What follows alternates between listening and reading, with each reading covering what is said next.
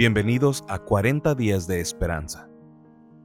¿Quieres conocer las promesas de Dios? Lee la Biblia.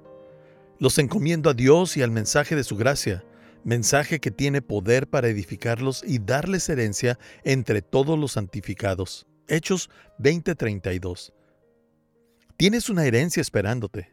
Si lees la palabra de Dios, la Biblia te promete que tendrás esa herencia. La Biblia dice en Hechos 20:32, los encomiendo a Dios y al mensaje de su gracia, mensaje que tiene poder para edificarlos y darles herencia entre todos los santificados. Una herencia es lo que obtienes por ser parte de una familia. Te pertenece por derecho. Supongamos que tu padre fuera Warren Buffett y fallece. Si nunca te tomas el tiempo de leer el testamento, sería tonto. No recibirías lo que por derecho deberías recibir.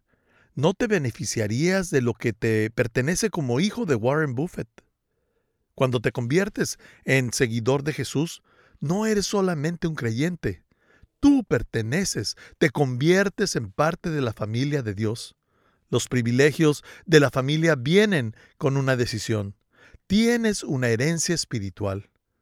Pero si caminas durante toda tu vida y no sabías los beneficios que estaban disponibles para ti como hijo de Dios, eso sería muy triste y tonto.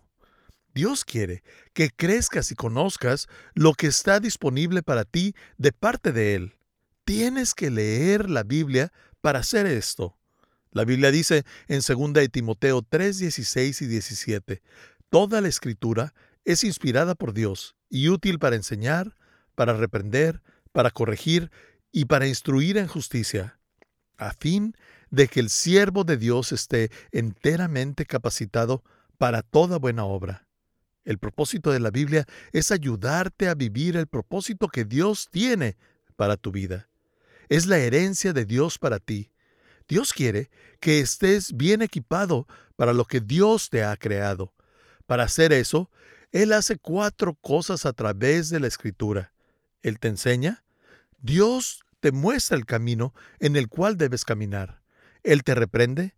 Dios te muestra cuando estás fuera del camino. Él te corrige. Dios te muestra cómo puedes regresar al camino. Él te entrena. Dios te muestra cómo permanecer en el camino. Así es como la palabra de Dios te ayuda a crecer y a hacer tuya la herencia que Dios ha preparado para ti. Gracias por acompañarnos el día de hoy. Te esperamos mañana en 40 días de esperanza.